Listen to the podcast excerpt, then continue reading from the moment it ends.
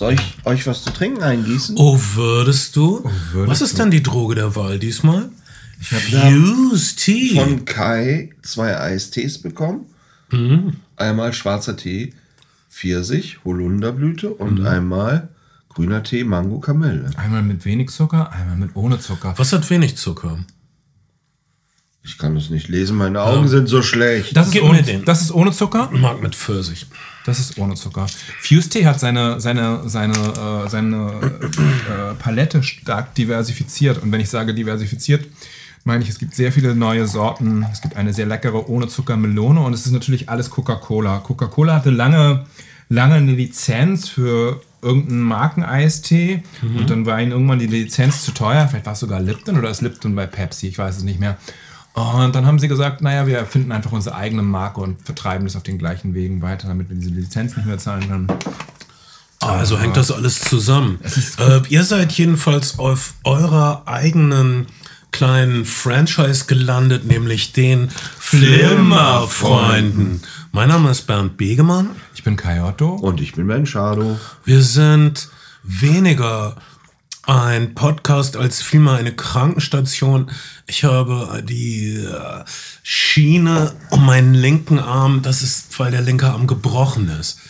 Und das ist deshalb passiert, weil ich Dinge, die rumstanden, nicht beachtet haben. Diese Dinge haben, also es waren Möbel, diese Möbel haben dann einen Groll gegen mich gehegt, mit der Schwerkraft verbündet und dann haben beide versucht, mich zu töten. Und aber es hat nicht geklappt.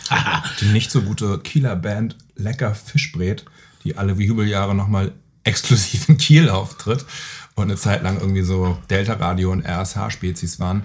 Äh, die hatten einen Hit, oder zwei Hits hatten sie. Der eine, der eine hieß Pamela, ich liege jetzt auf dem Strand. Das war ihre Ballade. Und der zweite Hit war äh, 80% aller tödlichen ha äh, Unfälle passieren im Haushalt.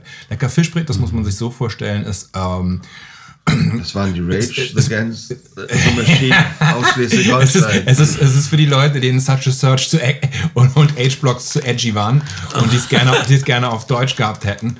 Mhm. MCs mit genialen Reimskills, Zwinker-Smiley. Ähm, Man muss irgendwo anfangen. ja, Jedenfalls, da, da haben sie aber nicht unrecht mit diesen 80 Prozent. Und äh, aber das bin nur ich. Ben wiederum ist mehrmals dem Tod von der Schippe gesprungen, oder? Ja, was du äußerlich zu leiden hast, habe ich innerlich zu leiden. Mein Körper zerstört mich einfach von innen heraus, von ganz allein. Ich muss gar nichts machen. Ich muss nur einmal kurz nass werden am großen Zeh und schon kriege ich eine Lungenentzündung. Du hattest eine Lungenentzündung und Corona. Mm, Droge der Wahl, wir wollen uns, uns jetzt mal was Gutes tun. Mm, nicht nur so fantastische Eistee. Oh, Tonys Glühweinschokolade. es ist Tonellis.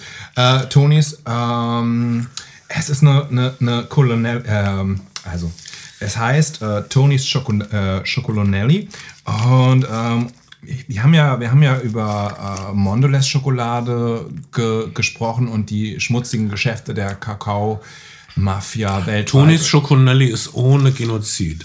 ist ohne Genozid und ähm, gab ja eine große Guardian-Berichterstattung und jetzt hat uns unser Patreon Max angeschrieben, dass es äh, bei, bei Last Week Tonight, dem, dem John Oliver Satireformat slash Politkram, Recherche-Ding, ähm, eine, eine, eine, eine, eine, äh, eine äh, Reportage über, die, über Schokolade gegeben hat in der Elfenbeinküste und die, die, ähm, die Bedingungen, zu denen halt Kakao hergestellt wird.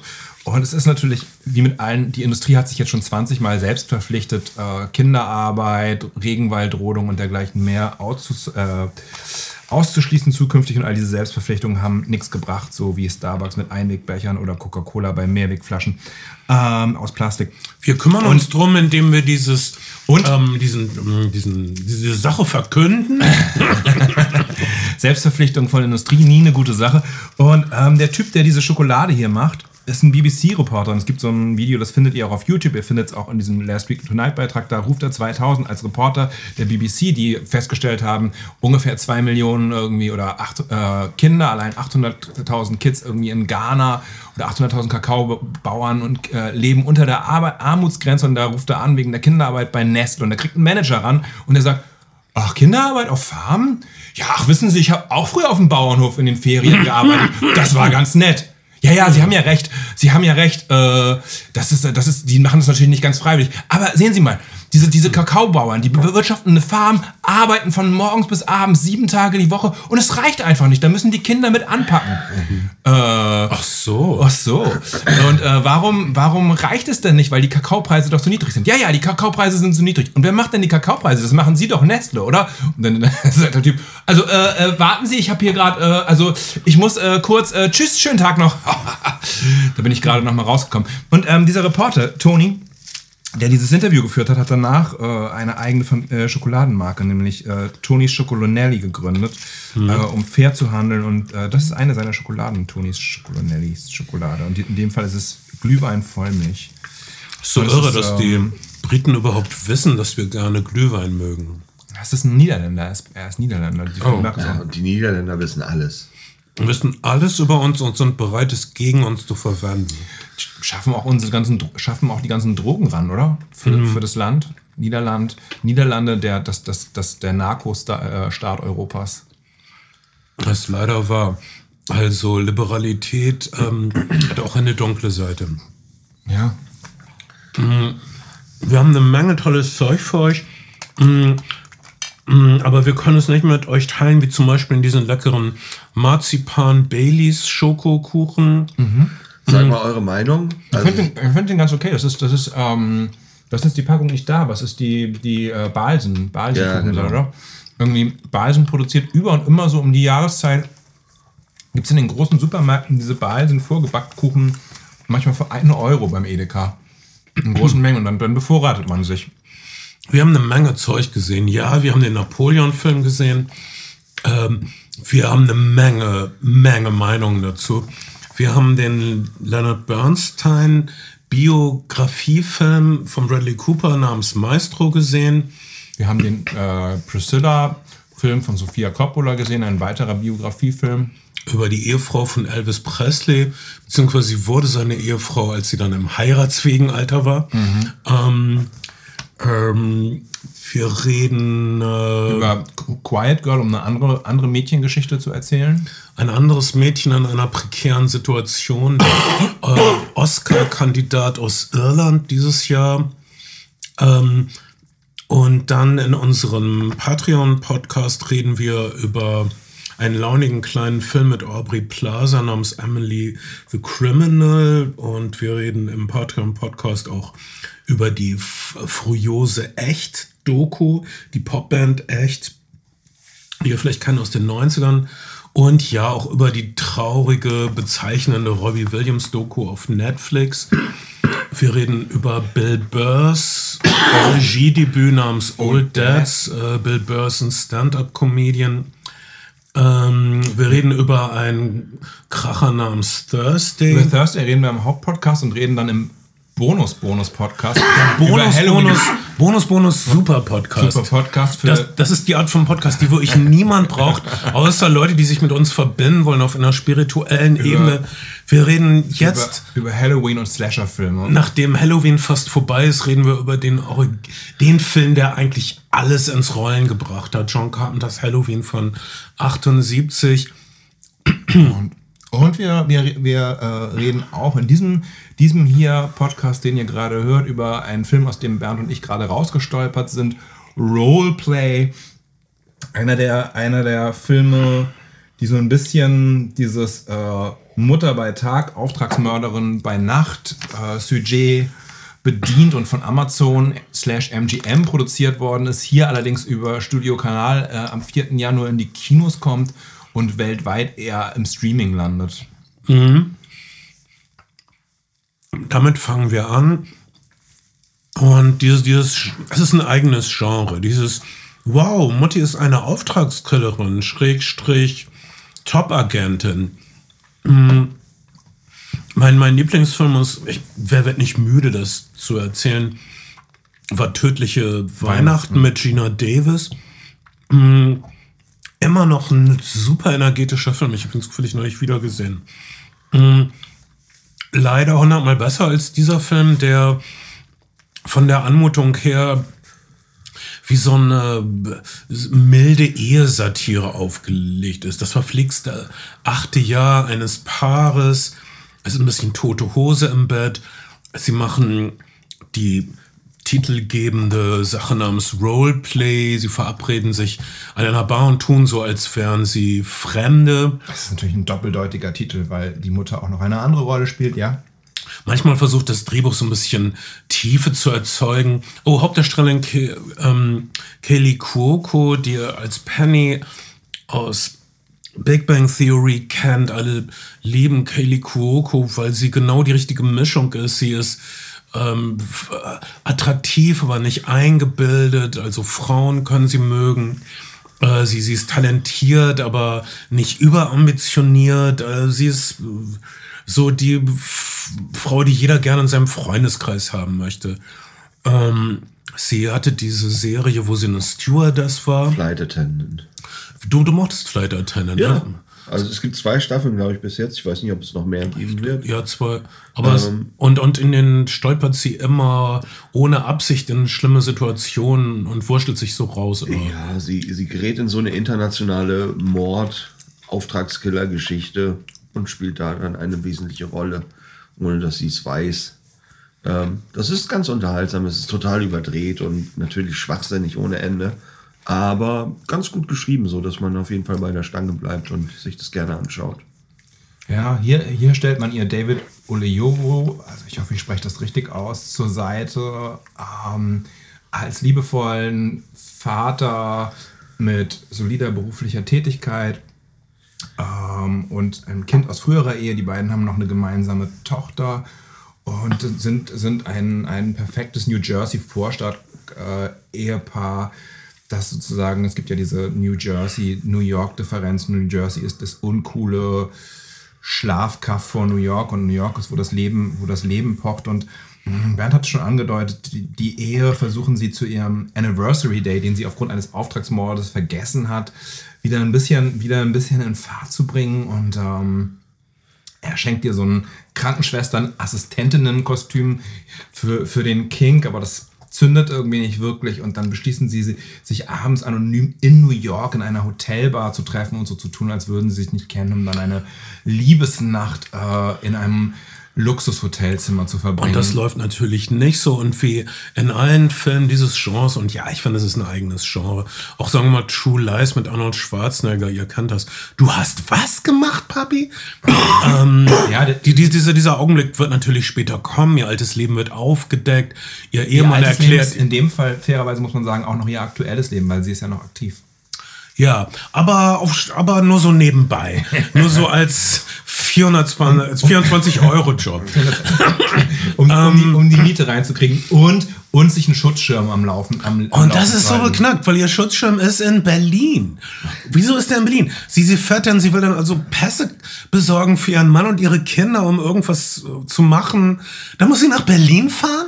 Ist, ist, ich weiß nicht, ist es eine amerikanische? Ist es eine Ja. amerikanische? Ja, es ist eine amerikanische Produktion, aber sie haben Okay. viel europäisches Fördergeld Ja, aber bekommen. Praktisch nur Also deutsche Be- Namen. Berlin ist immer Dreh- und Angelpunkt in allen amerikanischen Produktionen, wenn es um irgendetwas Böses Wegen Geld. So ja, und billig. wegen, wegen, Förder, wegen Förder, Fördertöpfen, ja. Was ist der Unterschied zwischen einem Comedian und einem ähm, Kabarettisten? Ein Kabarettist macht es wegen, nein, ein Comedian macht es äh, wegen dem Geld und ein Kabarettist macht es wegen des Geldes. Ich muss den loswerden, das tut mir leid. Jedenfalls, du siehst hier äh, kanadisches Steuerloch, belgisches Steuerloch, Deutsches. und äh, nur deutsche Namen. Das, das führt zu was Schönem. Also sie drehen in Berlin, sie drehen in Brandenburg. Alter Äh, also es gibt eine kleine, echt nicht erwähnenswerte Actionsequenz am S-Bahnhof Berlin. Cottbus- Bo- Cottbuser Tor, wo jeder schon mal gestanden hat, der versucht Drogen zu kaufen. Und dann, d- für mich ist die, es gibt zwei schöne Dinge an Roleplay. Erstens, wenn sie ihren entfremdeten, leicht entfremdeten Mann äh, heimlich undercover in Berlin trifft, in so einer typischen Berliner Prollkneipe und es läuft Du von Peter Maffay im Hintergrund. Das ist einfach herrlich. Und denke ich, endlich nützt das mal einer aus, dieses ganze, diese Atmosphäre. Und dieses Kolorit. In der Peter Maffay-Version. Später noch gecovert von, von David Hasselhoff in einem Video, wo er oberkörperfrei äh, den, ganzen, den ganzen Pelz ausgepackt in den Wellen der Ostsee stillt und Du, du allein kannst mich verstehen. Mit schlimmsten amerikanischen Akzent in die, äh, in die Kamera brüllt. Das war seine Nachfolgesingle für Looking for Freedom. Ja, das war ein schlechter Tipp von ihm. Also wer immer ihm das ausgesucht hat. Irgendjemand hat gesagt, der deutsche Markt ist es jetzt. Ja. Peter Maffay kommt im Osten gut an. Cover doch mal, Ja, cover doch du mal machst, Peter du Maffay. machst das Der jetzt. wird seine Millionen mit dem Song gemacht haben. Es reicht, um sich kalte Hamburger Es gibt, zu es kaufen. gibt auf jeden Fall ein äh, Kalkofe-Video, wo natürlich dann Kalkofe ebenfalls oberkörperfrei äh, in den Wellen steht und ungefähr so einsteigt. Und Ja, okay, Kai, aber jetzt frag dich, ist das noch seriöse Filmkritik? Nein, ist es nicht. Das war eine rhetorische Frage. Die zweite gute Sache Ja. am Roleplay ist, wenn Bill Nighy auftaucht, nach ungefähr 10 Minuten, Ja. und dem Roleplay-Paar, was wieder sexuell zusammenfinden will, ein bisschen den Spaß verdirbt. Weil er erkennt sie, er versucht sie zurückzuziehen in ihr altes Leben. Sie muss so eine Menge Geheimagenten, Auftragskiller-Sachen machen. Ihre Familie gerät in Gefahr. Natürlich, natürlich, natürlich. Es gibt eine, oh, Mord ist aber nicht okay, Schatz. Und sie so, ja, hast du eigentlich recht. Okay, äh, der, der Film changiert ein bisschen zwischen so einer Ehesatire, äh, praktisch zwischen einer Parodie von diesen völlig überkandidelten Agentenfilmen, aber er hat nicht wirklich das Budget, um das Ganze man sieht- zu transzendieren oder zu überhöhen. Man sieht den Film, sie, sie haben auf Scope gedreht, weil sie irgendwie cineastische Bilder wollen, aber ähm, man sieht den Film an, dass es an, dass es an, an Geld mangelt. Diese Bar-Szenen sind auch immer in relativ engen Zweiern gehalten. Du, du merkst, sie haben die Clubs nicht richtig voll machen können in Berlin. Sie haben, die Action-Szenen sind eher spärlich. Es sind äh, One-on-One-Combat-Szenen. Viele der Dialoge sind im, im Auto vor Greenscreen gedreht.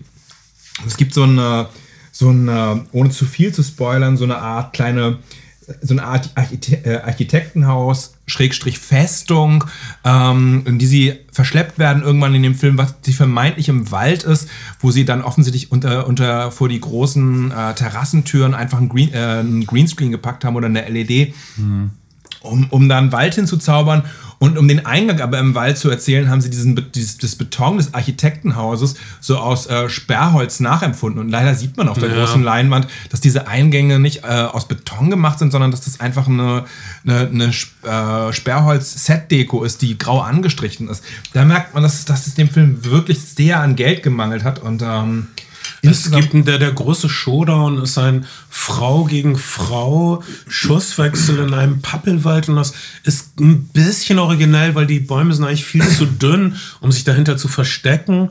Das ist ganz lustig. Da hat jemand mal die Brandenburger Vegetation klug ausgenutzt für ein bisschen Action. Äh, Fazit, ihr werdet das irgendwann sehen, Roleplay auf Amazon Prime. Ihr werdet überlegen, ob ihr draufklickt oder nicht. Es ist ein launiger kleiner Low-Budget-Film, der eigentlich nicht für die große Leinwand reicht. das Paar hat nicht richtig, richtig Chemie, finde ich, an vielen Stellen. Ähm, die Dialoge wirken manchmal etwas generisch. Äh, der gute Bill liefert wirklich eine, eine stabile Vorstellung ab. Ähm, Aber es leider das, Ende, 10 Minuten das drin. Ende ist irgendwie darauf angelegt, dass es eine Fortsetzung geben könnte oder ein Pilotfilm für eine Serie wäre. Das fühlt sich insgesamt ein bisschen unrund an, weil man, weil man erwartet bei so einem Film die ganze Zeit, wann kommt denn jetzt der große Action-Showdown? Wann, wann, kommen, Mhm. wann kommt die Born-Identität, Wackelkamera, 20 Leute werden außer Gefecht gesetzt, Nummer. Ah, Mhm. Spoiler Alert, sie kommt bei dem Film einfach nicht. Sie bleibt einfach aus. Und da, dann funktioniert da irgendwie zu wenig auf der persönlichen Ebene zwischen den beiden Protagonisten ähm, und liefert aber auch nicht bei der Action. Also äh, man kann das schmerzfrei weggucken. Ich würde dafür nicht unbedingt eine Kinokarte kaufen, ganz ehrlich gesagt. Das ist so das Vernichtendste, was wir überhaupt sagen können, weil wir sagen generell, dass immer alles schöner im Kino ist. Ja. Aber hier schwer. Also, äh, äh, es ist ein Standard-Low-Budget-Genre-Film, der darauf baut, dass, dass wir alle Kili Kuoko nicht loslassen können äh, und dass wir traurig sind, dass Big Bang Theory vorbei Ja, ist. der, der Regisseur hat vorher für äh, Reacher für Amazon äh, inszeniert und andere Seriensachen und vielleicht hat er, hat er, hat er einen Freischuss bekommen für ein vermeintliches Herzensprojekt. Vielleicht, ist, ich hab, hab, vielleicht ist, hätte, es ein, hätte es eine Serie werden sollen. Ich weiß es nicht so richtig, was, was Amazon geritten hat. Amazon gibt ja schwachsinnig Geld aus. Phoebe Waller-Bridges hat 80 Millionen Entwicklungskosten bekommen und hat einfach nichts abgeliefert in den Jahren, hat einfach 80 Millionen eingestrichen. Amazon hat also volle Taschen und hätte hier mal ein bisschen mehr aus seinen Taschen herauskramen können Ja. für, für, für diese für diesen kleinen, feinen Film, weil so eine Wir gute, gute Bonus-Action-Sequenz ja. hätte den echt gerettet. Diese Berliner Kneipe hätte man auch besser nutzen können als Mhm. für, für einen etwas lahmen Dialog. Ja, der, ähm, eigentlich wollte ich es abschließen, aber, das, aber ich jetzt muss ich wieder zurückkommen. Die Spur führt zurück. Mm, Der Dialog versucht manchmal tief zu sein oder so eine zweite Ebene aufzumachen. Was ist denn Identität? Kennen wir die Menschen, die uns am nächsten stehen, denn wirklich? Können Menschen einander wirklich kennen? Also an einer Stelle guckt sie ihn bedeutungsvoll an und fragt, äh, möchtest du, dass ich jemand anders bin? Nein, wir wollen, dass du immer, immer, immer Penny bleibst.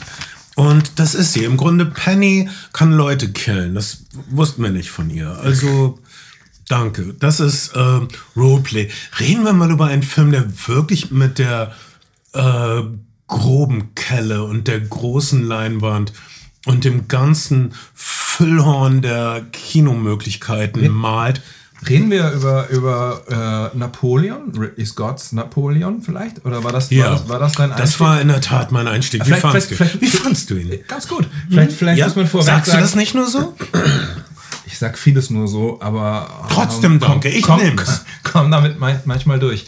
Ähm, vielleicht muss man vorweg sagen, weil, weil ein, sowohl Napoleon, bei Napoleon noch am meisten, als auch Maestro, als auch Priscilla, wir dr- drei große Biofilme mit einem, jeweils einem ein, ein Wortnamen, Titel, äh, sind Fiktion. Es sind Fiktionen, es sind äh, Filme, die uns vielleicht oft mehr über ihren Regisseur verraten als als über die historische Figur und man muss sie als Fiktion behandeln. Und Leute, die jetzt auf Twitter oder, oder TikTok oder irgendwo hingehen und sagen, Napoleon hat nicht mit Kanonenkugeln auf Pyramiden geschossen, Napoleon war nicht bei der Enthauptung äh, von Marie Antoinette dabei. Ähm, das ist wirklich nicht der Punkt bei den Filmen. Es geht, Ja, es geht Ridley nicht, Scott weiß das auch. Ridley Scott weiß auch, dass die Schlacht bei Waterloo fast eine Woche gedauert hat und nicht nur einen Nachmittag. Ja, Ähm, er weiß auch, dass da mehr als drei Parteien dran beteiligt waren. Das ist nicht der Punkt. Äh, man muss äh, sich, äh, man muss trotzdem jemanden, der 85 ist, dafür bewundern, dass er vier Filme in vier Jahren raushaut. Und so ein Projekt wie Napoleon, was äh, seit Jahrzehnten realisiert werden soll, was, Naja. was, was Stanley Kubricks Leidenschaftsprojekt war, wo Stanley Kubrick dann gescheitert ist. Naja, Stanley Kubrick ist dran gescheitert. Wir reden vielleicht noch mal über im Bonus Bonus Podcast über den Waterloo äh, ähm, von Bondracek, einem deiner Krieg und Frieden Lieblingsregisseure, das der teuerste Film seiner Zeit gewesen wäre, hätten nicht sowjetisches Geld ihn gemacht und sowjetische Truppen. Und vielleicht über den A- äh, Abel Gancé Napoleon, dann, dann haben wir die wesentlichen Kino-Napoleons. Also der Waterloo ist auf jeden Fall äh, fulminant gescheitert äh, und damit ist irgendwie Stanley gab's kein- Kubricks ja. äh, Napoleon auch gescheitert. Es gibt, Dann die, kein Geld mehr es gibt die, die, Kubrick. dieses Kubrick-Drehbuch und äh, Fotos und Setvorbauten gibt es als sehr hand, hand, handliche Edition mittlerweile im Taschenverlag für zwischen 15 und 30 Euro, je nachdem, wo ihr es erwischt. Tausende Seiten, inklusive einem Zugang, äh, die online zu den 90.000 Fotos, die Kubrick hat machen lassen in der Recherche. Kubrick ist manisch in der Recherche gewesen. Er hat es dann für Barry Lyndon tatsächlich genutzt, was er recherchiert hat zu der Zeit und er wollte auch von der von der von der äh, Cradle bis zur wie hat wie sagt von von der von der Wiege bis zur bis zur Bahre wollte das machen. Äh, das alles macht macht äh, äh, Ridley Scott nicht. Ridley Scott hat in 62 Tagen meistens mit acht Kameras gleichzeitig, weil Ridley Scott nichts für unmöglich hält, äh, einen sehr einen sehr überschaubaren Ausschnitt aus Napoleons Leben gewählt und er hat sich dazu entschlossen, ähm, den Film um eine Zweiergeschichte herum zu bauen. Sehr, sehr aufwendig trotzdem. Er hat, das, er hat, der Film wurde von Apple finanziert, nachdem die Finanzierung zusammengebrochen ist. Es wird auch eine Vier-Stunden-Fassung bei Apple Plus geben, Auf die, die ich ehrlich gesagt gerne gucken die ich auch gerne gucken werde. Aber, aber es ist eine, es ist eine Mann-Frau-Geschichte mit epischen Schlachtgemälden dazwischen. Das muss man, muss man so Apropos sagen. Gemälde, also ich konnte den Film ja leider nicht gucken. Ja. Äh, Weil du krank weil bist. ich noch krank Weil du am Arsch bist. Ähm, aber ich habe mir die Trailer angeguckt und ein paar Filmausschnitte gesehen im Internet. Ähm, ich hatte das Gefühl, dass ganz viele Bilder tatsächlich klassischen Gemälden nachempfunden sind. Ja. Sehr sicher. Und Ja, klar. das fand ich toll. Also gibt ich viele total Gemälde Bock auf den Zeit. Film. Der Film Ja. ist, der Film, der Film lohnt sich. Ridley Scott ist einfach, Ridley Scott ist einfach manisch. Vielleicht, äh, Ridley Scott übrigens Hamburger Jung, wissen viele nicht. Ach, ist in Hamburg geboren? Nein, aber das ist Hamburger Junge. Entschuldigung, ich habe, ich habe, das ist, das ist so ein Clickbait. Äh, Ridley Scott Hamburger Jung, äh, Clickbait für YouTube-Titel. Aber ähm, tatsächlich hat er, ähm, sein Vater ist mit der britischen Armee nach Deutschland gekommen und ist erst in Frankfurt stationiert gewesen und dann hat er so verwaltungsmäßig äh, in Hamburg gelebt von 47 bis 52, also zwischen dem 10. und 15. Lebensjahr. Und das ist das Wichtigste. Das hat sind die Ridley Scott- wichtigsten Jahre. hat Ridley Scott mit seiner Familie in, in Hamburg gelebt und ähm, der Vater ist dann auf Betreiben der Mutter und gegen das Betreiben seines Sohnes Das hier ähm, gut fand. äh, zurückgegangen. Ja, Ridley Scott wollte tatsächlich, Ridley Scott, vielleicht ganz kurzer Abriss seiner Biografie, warum er auch so manisch dreht, wollte tatsächlich auch zur Armee. Sein Vater hat dann gesagt, nein, du gehst zur Kunsthochschule. Und er hat dann Cool. er ist zur Kunsthochschule gegangen und hat, ähm, hat dann bei der BBC als Setdesigner gearbeitet und so einen Regiekurs gemacht, war dann Werbefilmregisseur. Ähm, lange Zeit und äh, einer der, also hat sehr innovative Werbung gemacht, äh, sehr viele Preise gewonnen, so äh, der, der Citizen, sozusagen der Ort, der Citizen Kane, der des Werbefilms stammt von ihm. Ähm, also ganz große Nummer da gewesen, aber hat nie wirklich einen Film gemacht, bis dann äh, Alan Parker äh, seinen Debütfilm gemacht hat, auch aus der Werbung kommt und der lief ganz gut. Und dann haben die Produzenten gesagt, hast du nicht noch andere Werbefilmregisseure, die auch was machen können? Und Ridley Scott hat The Duelist gemacht, den, seinen Debütfilm, der ja in der gleichen Zeit spielt tatsächlich wie Napoleon, also der, der ähm, und zu der er jetzt zurückgekehrt ist und auch zu einer gleichen Zeit entstanden ist, als, äh, als, als äh, äh, ähm, äh, Kubrick noch an Napoleon geschraubt hat. Ähm, Absolut sehenswert. Absolut. Also praktisch, äh, es ist dieselbe Zeit. Napoleon zeigt uns die Makroperspektive, Ja. die Duelist zeigt uns die Mikroperspektive. Du, äh, es geht um zwei Offiziere, die äh, sich über Jahrzehnte hinweg immer duellieren, weil sie sich einfach nicht ertragen können. Sie können nicht ertragen, dass der jeweils andere lebt. Und, ähm, und der, der Hintergrund sind die napoleonischen Kriege, aber der eigentliche Konflikt sind Menschen, die sich nicht vertragen können. Und auch da hätte Ridley Scott schon gerne einen Napoleon-Film gemacht mit Harvey Keitel. Mhm. Der dann aber untergegangen ist komplett. Mhm. Aber Harvey Keitel wäre ein super Napoleon gewesen. Absolut. Also reden wir mal über Joaquin Phoenix. Spielt wieder Joaquin Phoenix. Es spielt Napoleon überhaupt nicht so, wie Napoleon überliefert ist. Nach allem, was wir wissen von Napoleon, der entschlossenste, selbstsicherste Typ aller Zeiten. Außer wenn er mit Josephine zusammen war. Da war er einfach das äh, zitternde Landei, was das Gefühl. Er, er, er wusste, dass er nicht die Manieren hatte, um zu brillieren in der Großstadt. Josephine, seine Geliebte, um die praktisch der Film sich dreht, war sein Entree. Sie hat ihm Manieren beigebracht, sie, hat ihn Sie ist eingeführt. vorher mit einem Offizier ver, ähm, verhaftet worden, der, in der im Zuge der Terrorherrschaft äh, hingerichtet worden ist und ähm, ist in der, in der Gesellschaft quasi etabliert gewesen und hat hat wohl auch lange mit sich gehadert, ob sie, ob sie ihn überhaupt, ob sie ihn überhaupt zum Partner nehmen sollte. Aber sie brauchte jemanden, der sich um sie und ihre Kinder kümmert. Äh, also jedenfalls, Joaquin Phoenix ist dabei Joaquin Phoenix. Und ich muss das nochmal sagen, dass ich Naja.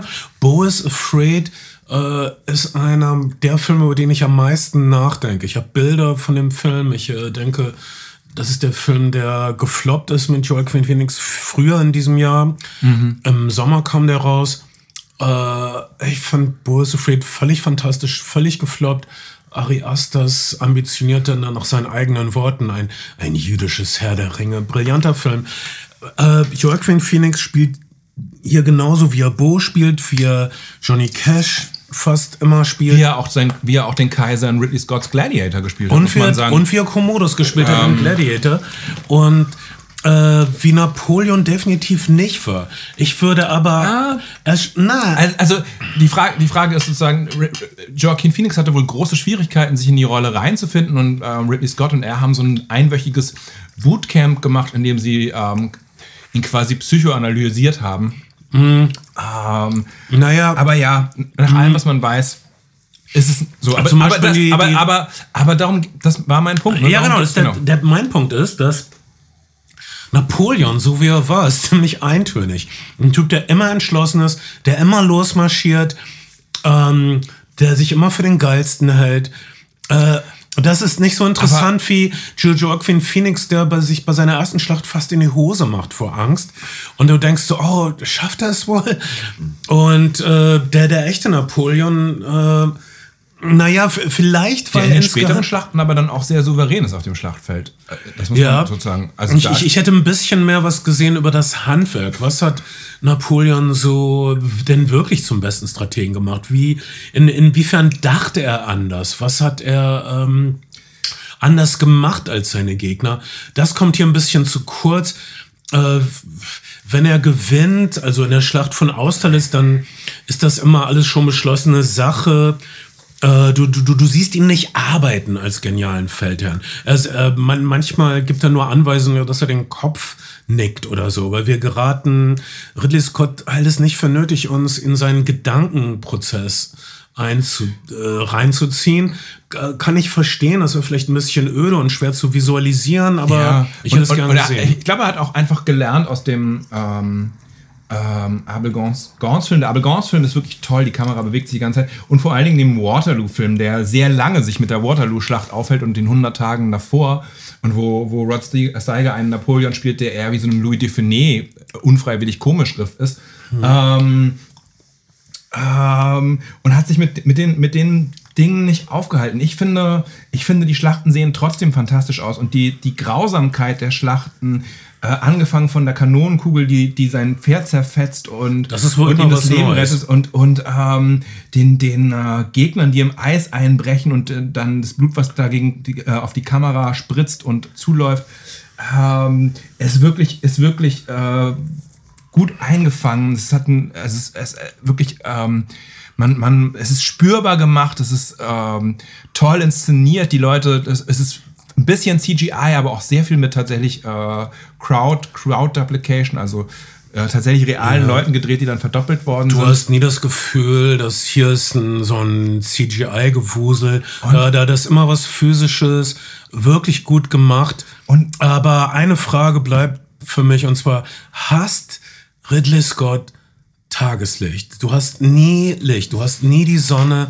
Du hast ab, ab, ab und zu gibt's mal so ein Herdfeuer oder ein Kaminfeuer. Denkst du, ah, Licht, Sonne, wie schön. Naja, aber Ridley Scott- also Komm, das ist, der Film ist ein bisschen dunkel. Zwei, es ist zwei immer Dinge. alles blau-grau, Ridley- monochrom. Ridley, Ridley Scott äh, hat tatsächlich in, in Kubrick-Manier sehr viele Sachen mit Available Light gedreht, also mit verfügbarem Licht. Und dann hat er einen Blau-Grau-Filter und er, und, er, und er hat ähm, und er hat äh, oft wahrscheinlich das macht Lichtsetzen natürlich auch kompliziert äh, mit acht Kameras nie mit weniger als vier Kameras gleichzeitig gedreht, weswegen er den Film auch in 62 Drehtagen und nicht 130 Drehtagen gedreht hat.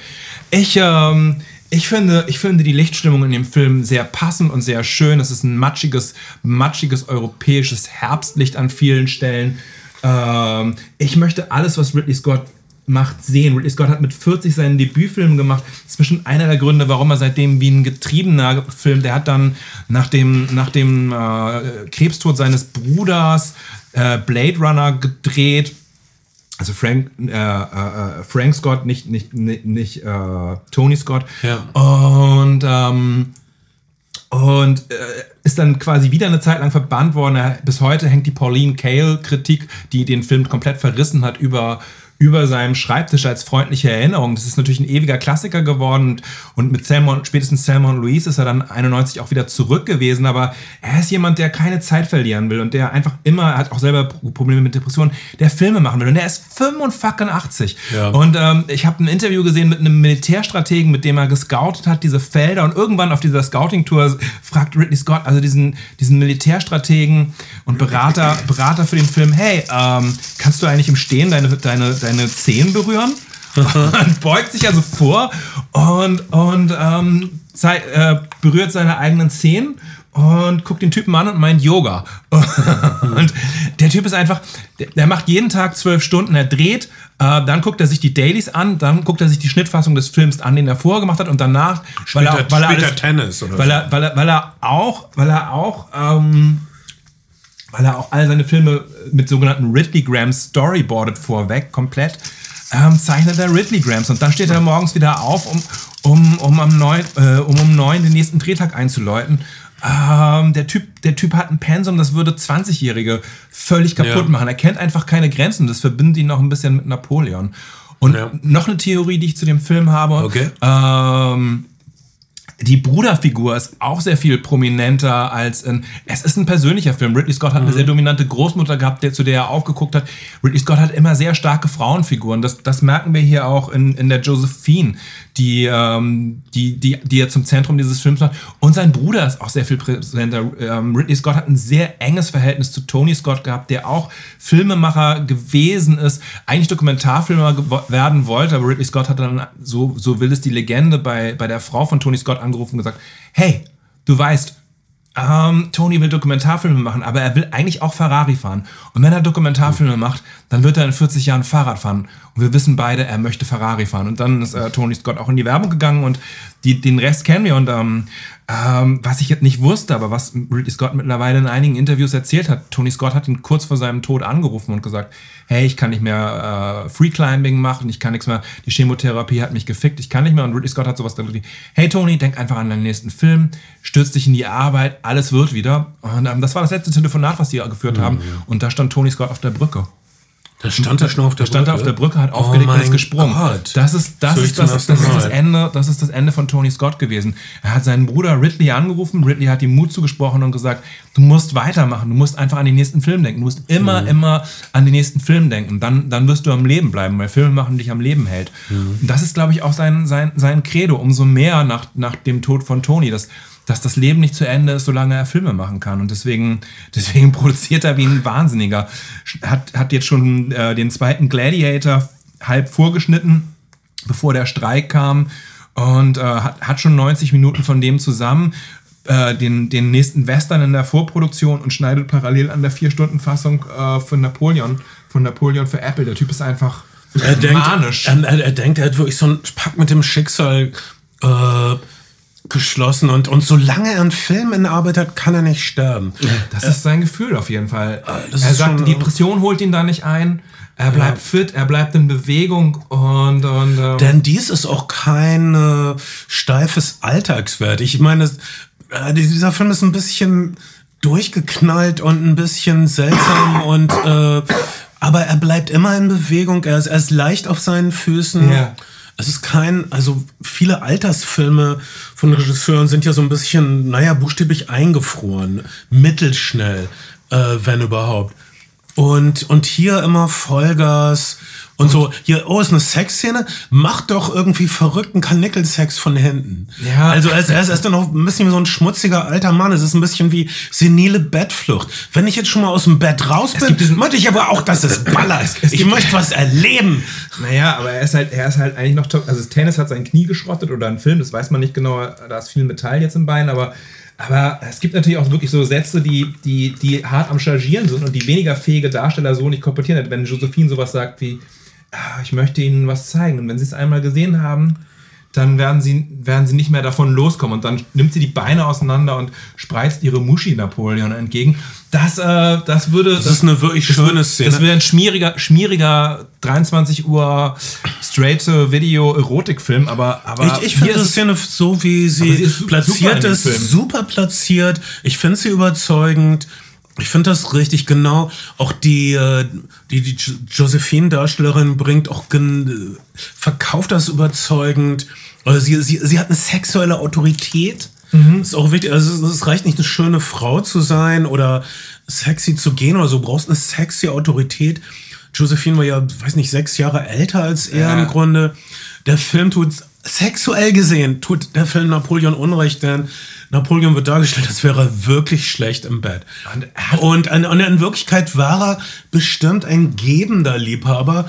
Also, man, wir kennen seine Korrespondenz. Er war definitiv vertraut mit Oralsex, den der Mann der Frau schenkt. Joaquin Phoenix übrigens hat, Er, er war nicht ein stumpfer Rammler, wie es in einem, Hat- hat- Das ist ein bisschen gemein. hat, hat sein, seinen Napoleon vor allen Dingen aus der Briefkorrespondenz übrigens wohl gefunden. Also Und dann hat Ridley Scott gesagt, vergiss das alles, was du gelernt ich glaub, hast. Ridley Scott- ich will Ridley- das ein bisschen stumpfer. Ridley Scott hat, Ridley Scott hat, und da, die, die beiden haben halt wirklich eine Chemie, das muss man einfach sagen, ähm, die in dem, in dem Roleplay-Film halt äh, komplett abgeht. Joaquin Phoenix und Vanessa Kirby sind, haben, haben Chemie und durften am Set halt auch improvisieren. Das ist auch eine der Tugenden oder eine der, der, der glücklichen Fügungen dessen, dass, dass Ridley Scott dann acht Kameras mitläuft. Wenn du einen Take hast, der auf eine, auf eine improvisierte Art und Weise gut fu funktioniert hast, dann hast du ihn halt auch direkt in allen Kamerawinkeln abgedenkt und kannst damit kannst weiterarbeiten. Da ist viel Raum und Luft für Improvisation und, und das nutzen die beiden.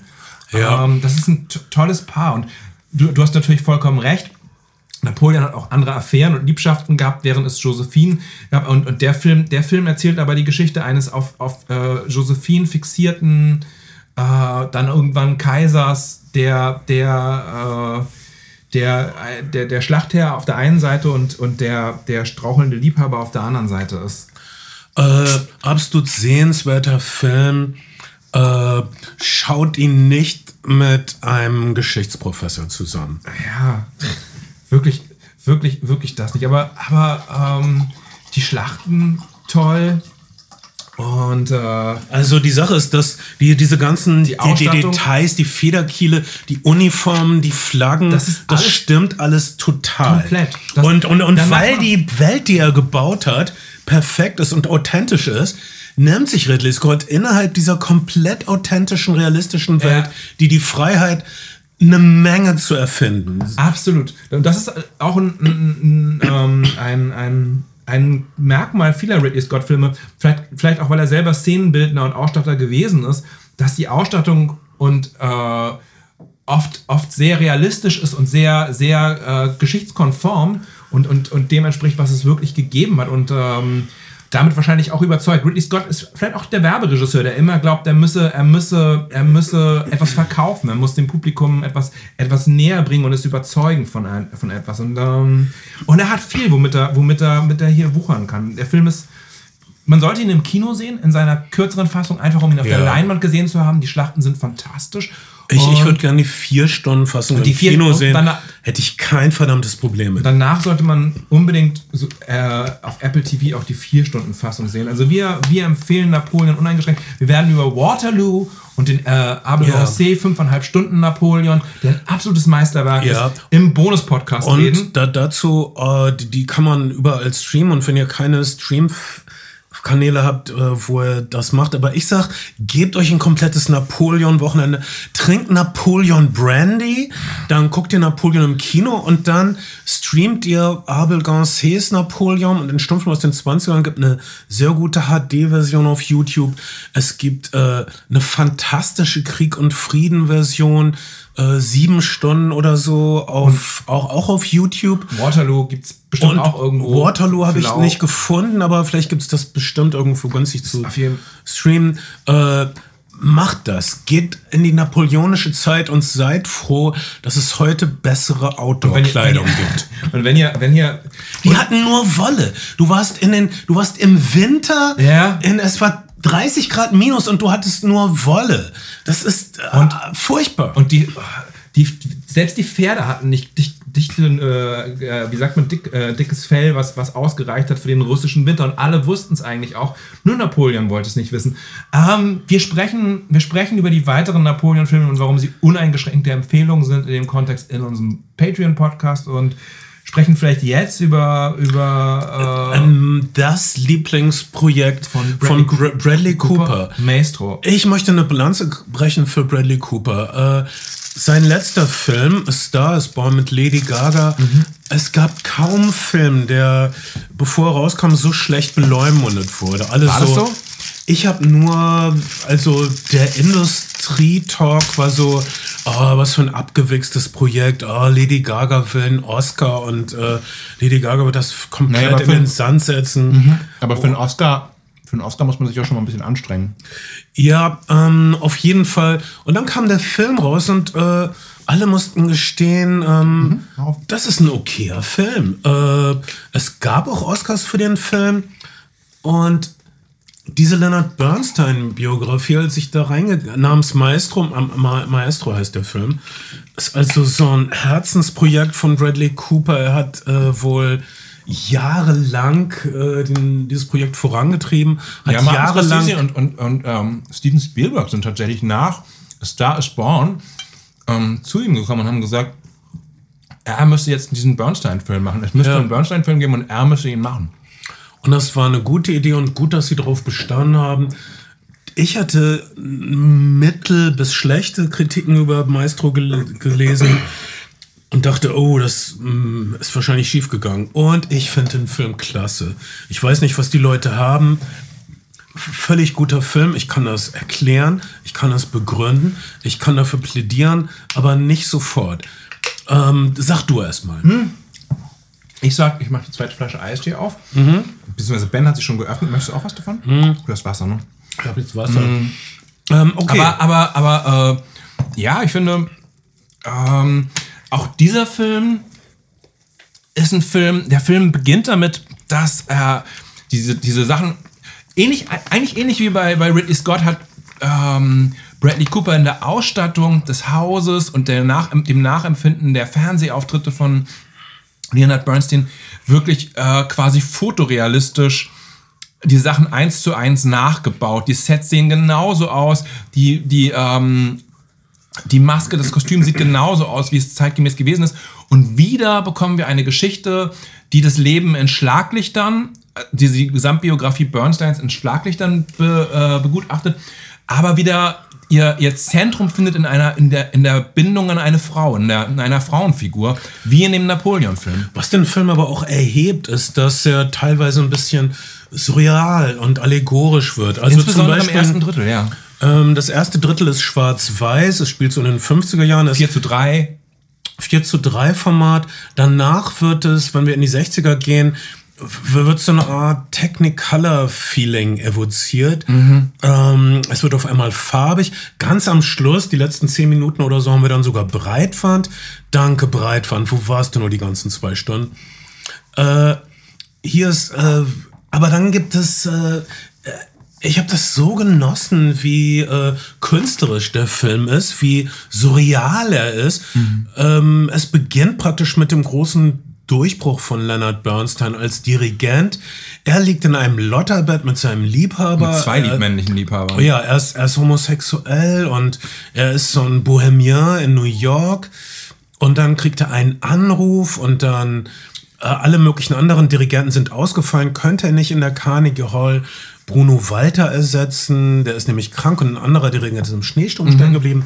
Und dann sehen wir in einer, äh, es ist so wundervoll. Also die, wie die Sets gebaut sind, die Kulissen leicht surreal, le leicht expressionistisch, äh, wirklich äh, konsequente, starke Schatten, hell, dunkel. Le Leonard Bernstein rennt praktisch von der Dunkelheit seiner Lasterhöhle äh, in das Licht der Carnegie Hall in einer Einstellung. Also natürlich wohnt er nicht direkt über der Carnegie Hall. Aber, aber als, Plansequenz, ja. Ist in, so- von, von, von da aus wurde mir klar, hier ist du ein Regisseur, der äh, was will, äh, der einen künstlerischen Film über einen Künstler macht. Es gibt, es gibt in diesem ersten Drittel auch tolle, die gesamte Musik des Films ist Bernstein-Musik. Und gerade in diesem ersten Drittel gibt es eine tolle Sequenz, in dem, in dem das komplizierte Verhältnis zu, zu seiner Frau Felicia erklärt wird, in dem sie auf einem Musical, also es beginnt so, es ist sowieso sein ganzes Leben ist irgendwie eine Bühne, das, das, der quasi Antrag beginnt auch nächtlich in einem Theater, wo sie das Licht anknipsen und sich dann einen Dialog sprechen. Also beide spielen auf eine Art und Weise immer auch Rollen. Das wird auf jeden Fall auch thematisiert, aber, aber es gibt dann eine fantastische Sequenz, die mit Ja. Musik aus On the Town, also einem der Musicals, die er Sein erster großer die, die er Hit praktisch. hat. Ähm, auf, auf wo Deutsch ist das, das ein Musical-Film geworden mit Gene Kelly unter anderem. Mhm. Heu- Heute gehen wir bummeln, heißt er, glaube ich, auf Deutsch. Original On the Town, einer der ersten Musical-Filme, der äh, in einer echten Stadt, der wirklich in New York, auf den Straßen New York gedreht wurde äh, und der nicht in Kulissen äh, hauptsächlich spielt. Äh, das, das nur am Rande. Ja, diese Sequenz hat mich auch umgehauen. Also Also es praktisch tanzen drei Segler mit äh, ausgebeulter Hose äh, vor ihm aus diesem Musical und er und seine Frau gucken, gucken sich das an und sie sind beide erst amüsiert und langsam, langsam stellt sich aber irgendwie ein Zweifel da auf seinem Gesicht seiner Frau ein, was hier eigentlich gerade passiert, während sein, sein Amüsement in irgend auch was Lustvolles umschlägt und dann zwinkert ihm ein dieser Segler zu und auf einmal ist Bradley Cooper einer dieser, dieser Segler und das ist, das erklärt irgendwie Matrosen, sehr, sagen wir mal. Matro Matrosen, Segler ja. ist- ja, Segler ist letztes Jahr, Wört, vorletztes wört, Jahrhundert. wörtlich übersetzt von Sailor. Sailor, ja. Was ich super nachvollziehen kann, aber sagen wir mal Matrosen. Matrosen. Sonst, sonst wissen Leute nicht, was wir meinen. Ja. Ja, das ist eine wundervolle Sequenz, die dann praktisch nur durch äh, Gestik, nur durch äh, Pantomimen, nur durch äh, Choreografie das ganze Drama des Films. Äh, Absolut. Also genau, die einfach erklärt, erzählt. wie er, wie, er, wie er seine homosexuellen Liebschaften kultiviert und pflegt und, ähm, und, ähm, und trotzdem, trotzdem in dieser Ehe ist. Und ähm, Man hat äh, dann, und unterm Strich, es ist ein Biografiefilm, aber er reitet nicht rum auf den Leistungen von Leonard Bernstein. Ich meine, mit äh, My Fair Lady, er und ein paar andere schwule Juden haben das moderne Musical erfunden. Äh, Steven Sondheim, der Texter von West Side Story, letztes alle- Jahr verstorben, Ja. in New York gerade sein letztes, noch zu Lebzeiten geschriebenes Musical mit großer Premiere gehabt, ja. Ähm, das, das wird am Rande erwähnt, weil das eigentliche Zentrum dieses Films ist die Liebesgeschichte zwischen einem brillanten homosexuellen Musiker und seiner Frau. Es ist eine echte Liebesgeschichte äh, zwischen diesen beiden Menschen, äh, die teilweise zusammengekommen sind aus Freundschaft und um die Konvention zu wahren, äh, die von einem tiefen Respekt voreinander geprägt sind, äh, wo aber diese Sache der sexuellen Kompatibilität nicht ganz hinhaut. Und das ist eine, ein rührendes Melodram und deshalb haben wir öfter auch ähm, Anspielungen auf Douglas Sirk-Filme, dem Meister des Melodrams, den wir öfter erwähnen, immer wenn es gefühlvoll und bunt wird. Zuletzt, muss, bei, zuletzt bei Eileen, muss man über Douglas Sirk reden. Auch ein Hamburger, soweit ich weiß. auch in Hamburg. Es gibt auch hier eine Straße nach ihm benannt. Und, Was äh, so cool ist. Vielleicht Hamburgs größter Filmemacher. Nach Sorry, Hannah Peschel. Sorry, Ridley Scott. Ach, der, der gehört uns nur halb. Der ganz halb. Ähm, also von mir aus, mh, ich bin nicht so tief drin in klassischer Musik. Naja. Äh, diese, also ich, ich habe hinterher mit äh, dem mh, Klassiker-Experten des Hamburger Abendblatts gesprochen. Und der meinte, ja, als Dirigent überzeugend. Also, das merkt man immer sofort, wenn jemand überhaupt nicht dirigieren kann. ja. Zum Beispiel in Tar. Äh, Kate Blanchett in Tar, interessanter Film. Aber jeder, der sich ein bisschen auskennt mit klassischer Musik, weiß, dass sie da, dass sie nicht dirigieren kann. Manche, sagen, manche sagen so, manche so. Das Bernstein Estate, also ähm, der Film macht so Anspielungen darauf, dass, äh, dass die Regisseurin äh, Lydia K. Tarr äh, eine, eine Ausbildung bei Bernstein genossen haben könnte. Ähm, und dann hat- der Filmemacher gesagt, nee, ist jetzt nicht so sicher. Und daraufhin hat das Bernstein Estate eine Pressemitteilung veröffentlicht, dass Lydia Tarr natürlich bei Bernstein in der Lehre war und bei ihm eine Ausbildung genossen hat und eine seiner Protagonistinnen war. Obwohl es eine fiktionale Figur ist. Aber mit sehr viel Humor haben seine Kinder diesen, diesen Brief herausgegeben. Ähm, und Tar ist natürlich ein Film, der sehr viel dunklere Seiten des, des Klassikbetriebs auch äh, beleuchtet, was es bedeutet, protegiert zu werden. Und dass das protegiert werden eben nicht immer nur mit äh, Erfolg einhergeht, sondern auch irgendwie sexueller Gefälligkeit. Und mir ist Leonard Bernstein persönlich sehr stark in Erinnerung geblieben, weil ich in Schleswig-Holstein auf, aufgewachsen bin und er einer der einer der prominentesten Mitinitiatoren des Schleswig-Holstein Musikfestivals äh, ist, zusammen mit Justus Franz, der wenn man äh, Leuten aus der Klassikszene glauben darf, da auch das ein oder andere Problem mit äh, äh, Leuten gehabt Hey, hat. ich tu was für dich. Äh, ich Leonard Bernstein Genau. auch nicht ganz abgeneigt, äh, seine jungen Protégés näher kennenzulernen. Das Ja, wird, das wird- angedeutet. Ja, ähm, der Film, genau, der Film äh, hinterfragt aber nicht diese, diese, diese Hierarchien und wie, wie Protegieren funktioniert.